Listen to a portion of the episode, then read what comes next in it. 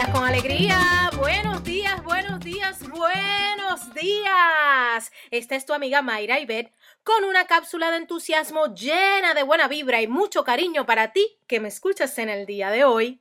¿Sabías que una de las maneras de mantenerte en ruta hacia tus objetivos es evaluar tu estado de ánimo? Es fundamental que te asegures que te mantienes en un estado alto, lo que por ahí se le llama tu peak state o el estado pico. Se refiere a cuán pompeados estamos, cuánta energía tenemos, y eso se traducirá en fuerza y en entusiasmo para vencer. No todos los días son iguales, pero ciertamente mientras más control tú tengas de tus emociones, más tiempo estaremos en sintonía con esa energía que nos brinda poder. Entonces, muchas cosas vamos a poder alcanzar. Hoy te invito a celebrar y a sintonizar con tu energía. Busca aquello que te motiva y celebra por ti.